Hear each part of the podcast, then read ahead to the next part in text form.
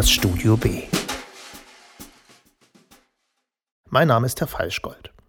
Heute Achim Wess-Johann hat in einer Serie von Artikeln auf seinem Blog mit dem tragischen Namen Wess-Johanns Worte hochinteressante Ideen zur Rettung der Demokratie. Das Studio B mit dem bedrohlichen Untertitel Lobpreisung und Verriss als Podcast und Radiosendung für Literaturkritik gibt es seit erstaunlichen 14 Jahren und in zumindest den letzten fünfen hat sich mit dem Team Lumpini, Findeisen, Falschgold eine gewisse Arbeitsteilung herauskristallisiert. Brutal stereotypisierend gesagt erklärt Irmgard Lumpini an ausgewählten Werken gerne die kleinen und noch lieber die großen politischen Themen, legt die Literaturstudierte Anne Findeisen in ihren besprochenen Büchern Wert auf ausgewählte Sprache und Herr Falschgold berichtet sporadisch, aber unerschütterlich der Hörerschaft von Fantasy und Utopie. Und so bietet es sich doch an, zum Start einer neuen Ära für das Studio B mit wöchentlichen Podcast-Episoden, transkribierten Rezensionstexten und Nutzung der Up-and-Coming-Plattform Substack ein Werk zu besprechen, dessen Autor in feinster Sprache und studierter Rhetorik von einer politischen Fantasie träumt einer spektrums- und damit parteienübergreifenden republikanischen Bewegung in Deutschland. Was ein Freak. Der Freak heißt Achim Wess-Johann, ist ein Niedersachse, der in Dresden lebt, sein Geld als Geschäftsführer der Grünen im Sächsischen Landtag verdient und mittelalterliche Geschichte und Politik studiert hat. Als wir im März letzten Jahres auf einmal alle sehr viel Zeit hatten, nahm er sich diese, um in sechs Artikeln Grundlegendes zu besprechen. Das Ganze passiert in Blogform, verlinkt im Transkript dieser Episode auf lobundverriss.substack.com. Den Namen des Blogs Wes Johanns Worte, erwähnen wir hier einmalig und breiten den Mantel betretenen Schweigens über ihn. Zusammengefasst ergeben die sechs Artikel mit Titeln wie Freiheit statt Liberalismus, Republikanismus oder, oh je, Tugend ein kleines Bändchen, welches, so viel Lob vorab, die Veröffentlichung in Buchform verdient. Warum? Achim Wessjohann beginnt mit einem kurzen, scharf umrissenen Bild von dem, was wir heute Liberalismus nennen. Je nach Herkunft und politischer Bewusstwerdung hat jeder seine eigene positive oder negative Haltung zum Wort und füllt es mit seiner eigenen Bedeutung. Meist irgendwas mit Freiheit. Klingt total super, ist aber so falsch wie wenig hilfreich, wenn wir alle ein Problem haben mit dem Liberalismus. Haben wir alle ein Problem mit dem Liberalismus, fragt der Leser. Haben wir, antwortet Wes-Johann. Zur Beweisführung braucht es ein paar Definitionen. Die grundlegendste ist, dass scheinbar wertneutral des Liberalismus These ist, dass der größte Nutzen in einer Gesellschaft erlangbar sei, wenn jeder Einzelne seine Interessen nur konsequent verfolge. Mein Konjunktiv gibt meine aktuelle Einstellung zur Sache wieder. Wes Johann macht das dankenswerterweise deutlich professioneller, ohne dass Langeweile aufkommen muss. Zitat der Grundgedanke des Liberalismus ist in seiner Einfachheit so bestechend wie defizitär. Oder Pluralismus ist unabdingbar, aber die Gleichberechtigung gefühlter Wahrheiten mit tatsächlich wissenschaftlich fundierten Stellungnahmen erweist sich als eine Entwicklung, die mit Wahrheitsfindung nichts mehr zu tun hat. Hört man Wes Johann ein bisschen in sich reinkichern beim Schreiben. Wir erhalten einen fundierten Streifzug durch die Spielarten des Liberalismus in der jüngeren Vergangenheit und jeder zweite Satz ist zitierbar, weil hier jemand schreibt, der scharf formulieren kann, ohne auf Effekte setzen zu müssen. Achim Wess-Johann gibt uns damit aber auch Einblicke in sein politisches Seelenleben, was sympathisch ist und der Sache dient. Wir lesen hier schließlich keine Dissertation, sondern ein politisches Statement, ja ein Pamphlet. Und es hilft ja prinzipiell eines Autorhaltung zur Sache zu kennen, um eine Meinung zu Thema und Text zu entwickeln. Der Grundkonflikt, den Wes-Johann mit dem Liberalismus hat, ist, dass sich dieser in den letzten 40 Jahren als Individualismus over alles definiert hat. Ein in sich geschlossenes Weltbild, wie auch Wes-Johann anerkennen muss, welches als Credo hat, alles, was die Interessen des Individuums beschränke, sei einzuschränken. Klingt, ohne darüber nachzudenken, nicht wirklich schlimm, wer mag schon eingeschränkt leben. Darüber nachzudenken lädt uns der Autor jedoch ein und es ist ja auch wirklich nicht schwer.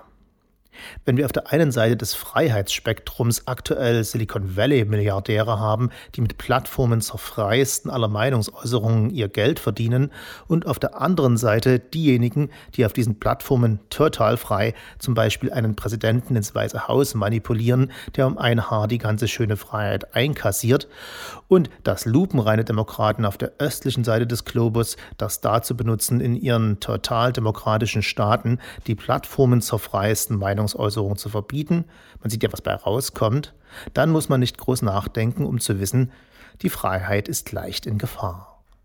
Nur, wer meldet sich, sie zu beschützen?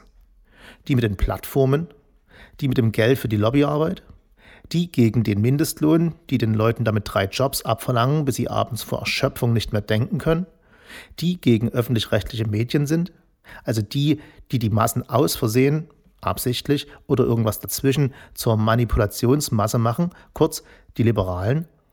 Danke setzen, sagt Wes Johann und präsentiert uns eine Idee. Aber bevor er das tut und weil kein Autor nur von sachlich hergeleiteten Argumenten leben kann, hier Liberalismus, gute Idee, leider unpraktisch, lässt Wes Johann in Freiheit statt Liberalismus Teil 2 kurz die Boxhandschuhe weg und das Blut spritzen. Mir ist's recht und es artet nicht so aus, dass es die fundierten Ansagen des ersten Teils unterminierte. Im Gegenteil zeigt sich schnell, wie recht man als Autor und Spaß als Leser auch mit härteren Aussagen haben kann. Zitat: Die altgriechische Bezeichnung Idiotes für Menschen, die sich nur um ihre privaten Angelegenheiten interessieren und sich vom politischen Leben fernhalten, soll nicht wertend gewesen sein.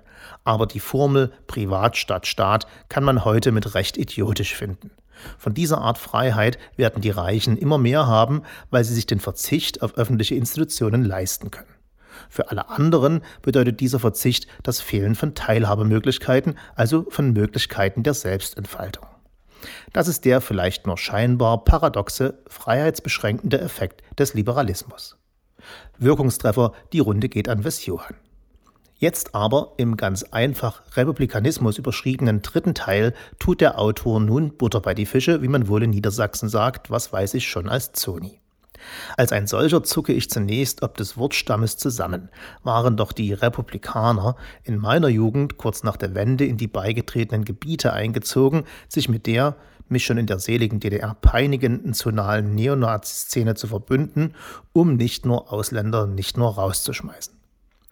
Wes-Johann geht darauf mit keinem Wort ein, das ist hier ein Text über Republikanismus, nicht über die Republikaner, also höre auf zu zucken. Okay, wir verstehen, es geht um die Republik, die Res Publica, das Gemeinwesen demokratisch organisiert. Und obwohl wir ob des liberalen Bashing der ersten beiden Kapitel befürchteten, es gehe um die Republik als Alternative zum Liberalismus, macht uns Vers Johann klar, dass er den Republikanismus, das Gemeinwohl also, als den eigentlichen Verteidiger des Liberalismus sieht. Freiheit als Abwesenheit der Unterdrückung durch Mächtige funktioniert nur, wenn du selbst ermächtigt bist und ermächtigt bist du in einer Republik. Darauf kann man auch selbst kommen. Ermächtigung klingt super, wenn man sie als Machtteilhabe, also zumindest einen Teil Macht haben, umstellt, wird es immer reizvoller. Wer will nicht wenigstens einen kleinen Teil Macht im Leben? Wenn man sich aber herkömmliche Machthaber anschaut, sind das alles 80 Stunden Arbeitswochen Tiere und selbst man nur ein klitzekleines bisschen was zu sagen haben will, muss man eventuell ein paar Abende statt im Biergarten in den Zentralen der republikanischen Macht verbringen. Bürgerrechte sind auch Bürgerpflichten, Frau Bierliebhaberin. Und wenn man schon keine Lust hat, im Zentrum der Macht einer Ortsbeiratssitzung zu sitzen, muss man sich überlegen, ob es nicht gerade derzeit wichtig ist, an den Außengrenzen des eigenen Machtbereichs aktiv zu werden. Wie oft zum Beispiel ist der gemeine Biertrinker bei Anti-Pegida-Kundgebungen. Und da fangen wir noch gar nicht an, davon zu reden, was passiert, wenn das Gemeinwesen nicht von innen, sondern von außen bedroht ist. Wehrpflicht, Baby. Hier purzeln wir vom Wokentraum in die Realpolitik. Wes Johann als Grüner in Sachsen in dieser traumlosen Welt zu Hause nimmt das entsprechend nicht zum Anlass zu jammern und zu verzagen. Er geht in den Angriff und argumentiert, Achtung, wir kommen zur Grundidee. Wenn hier schon so mancher Linke seine Traumwolke verwehen sehen wird, um die Freiheit zu verteidigen, kann man das doch dem Konservativen oder gar dem Liberalen zum Vorbild halten Opfer in seinen ideologischen Himmelreichen zu bringen und sich, von mir aus die Nase zuhaltend, mit dem politischen Gegner parteiübergreifend republikanisch zu organisieren. Gewissermaßen eine Metapartei zu gründen im Interesse und zum Schutz der Freiheit aller Bürger und damit der Republik. Was ein Freak der Johann. Und ein Mutiger zudem. Kaum hat er den lesenden Progressiven mit Wehrpflicht geschockt, legt er mit Patriotismus nach und schafft es dabei, mir argumentativ sowohl die Angst vor ihm ein wenig zu nehmen, vor dem Heimatstolz, nicht dem Johann, als auch so manchem interessierten Nationalkonservativen einen kleinen Angstschiss zu bereiten, mit dem sehr schön beiläufigen Fallenlassen eines Ideal einer Weltrepublik. Ich konnte keine Ironie erkennen und habe mich köstlich amüsiert. Und wenn wir alle miteinander schon mal kalt geduscht sind, macht unser Autor gleich weiter mit dem zwangsläufigen Thema Staatsbürgerschaft. Dort wird es ebenso zwangsläufig sehr schnell eng zwischen zwei Argumenten. Diese sind auf der einen Seite, Zitat, wer wählt, sollte Bürgerin des Staates sein, und mit sollte ist eindeutig muss gemeint, und, wieder Zitat und sehr mutig, dass der Zugang zur Staatsbürgerschaft ohne weiteres möglich sein muss. Auf der anderen Seite steht die nicht nur metaphorische Mauer, die man doch bauen muss, um Feinde der Freiheit von einer Republik fernzuhalten. Das weiß Versiohan natürlich und ist groß genug zuzugeben, dass man mit dem Loblied auf die Republik nicht alle deren Unvollkommenheiten lösen kann. Ob Clickbait oder Freude an der Provokation. Teil 5 des Textes müsste wieder mit einer Triggerwarnung versehen werden, denn Tugend wird im Allgemeinen in CDU-Parteiprogrammen verortet, nicht in vorwärtsgewandten Blogbeiträgen. Okay, wir klicken und atmen erleichtert auf. Es war Clickbait. Wes-Johann erspart uns metaphorische Ausflüge in katholische Mädchenheime und vertieft stattdessen noch einmal den Umstand, dass Freiheit nicht allein Besitz sein kann, sondern zwingend Teilhabemöglichkeit benötigt. Und er geht einen Schritt weiter und zeigt auf, dass es mit der alleinigen Möglichkeit leider nicht getan ist. Sorry, no Biergarten today. Ortsbeiratssitzung it is. Denn nur wenn du dich einbringst, kannst du verhindern, dass der Biergarten einem Parkplatz weicht. Oder auf Lateinisch, et quae si aquae non est ne libertas quidem est. Aha, der Cicero wird zitiert. Frei übersetzt, Demokratiebaby. Glaube ich. Version hat das schließlich studiert. Brachte Kapitel 3 argumentativ die Butter bei die Fische, kommen zum Schluss die Stampfkartoffeln. Wie wird aus einer republikanischen Idee eine republikanische Tat, eine Bewegung gar? Seit 2010 heißt das Agenda, so auch dieses Kapitel, wir versuchen unser Unwohlsein zu verbergen und lesen von einem Demokraten, der sichtlich erschöpft ist von der Dummheit des Freiheitstheaters zwischen freier Fahrt für freie Bürger und dem Kampf ums Zigeunerschnitzel. Wir lesen von einem lebenslang engagierten Autoren, einem der, erstaunlich genug, noch immer nicht die Hoffnung aufgegeben hat, er wünsche sich eine Versammlung, ein Forum, in dem sich Menschen um einen republikanischen Minimalkonsens herumtreffen und endlich wieder etwas substanziell besprechen und dabei noch nicht einmal Antworten finden müssen, sondern zunächst Fragen stellen sollen. Er wirft gleich mal zwei in die Runde, den Patriotismus und die Dienstpflicht an der Gesellschaft. Zugegeben, damit bekommt man ein staatliches Spektrum Menschen mit einer staatlichen Fülle an Argumenten und so das Ziel zusammen. Oder auch nicht. Wes Johanns Wortbeitrag, und ich bitte um sofortige Umbenennung des Blogs, kommt aus der Mitte der Gesellschaft, ohne opportunistisch zu sein, und ist radikal, ohne an den Rändern zu fischen. Er beantwortet bewusst fast keine der von ihm gestellten Fragen, dazu ist er lange genug in der Politik. Das hier ist eine Rezension, also sollte die Frage beantwortet werden, guter Text, nicht richtiger Text. Eine Antwort erhält Version vielleicht mal in einem Essay im Studio P wie Politik oder Polemik. Hier im Studio B wie Buch erhält er von mir die Bestätigung, dass es einem alten Königer wie dem Herrn Falschgold ein bisschen warm ums Herz geworden ist. Ich war nie Nichtwähler, dazu haben wir uns 89 zu lange auf der Straße rumgetrieben und zugegeben war ich auch nie FDP-Wähler, weil Ex. Aber eine heftige Portion Verdrossenheit mit der deutschen politischen Umgebung ist schon lange da. Ich habe nicht umsonst kein Abo einer deutschen Zeitung, dafür zwei aus dem westlichen Ausland. Aber das kann sich ändern, wenn Achim Wessjohanns Vision auch nur einen Hauch näher an die Realität rückt. Ich sehe mich nicht im Ortsbeirat, geschweige denn in höchsten Ämtern. Aber mal ganz im Ernst. Am Ende werde ich Republikaner. Bitte reisen Sie diesen Nebensatz jetzt aus dem Zusammenhang.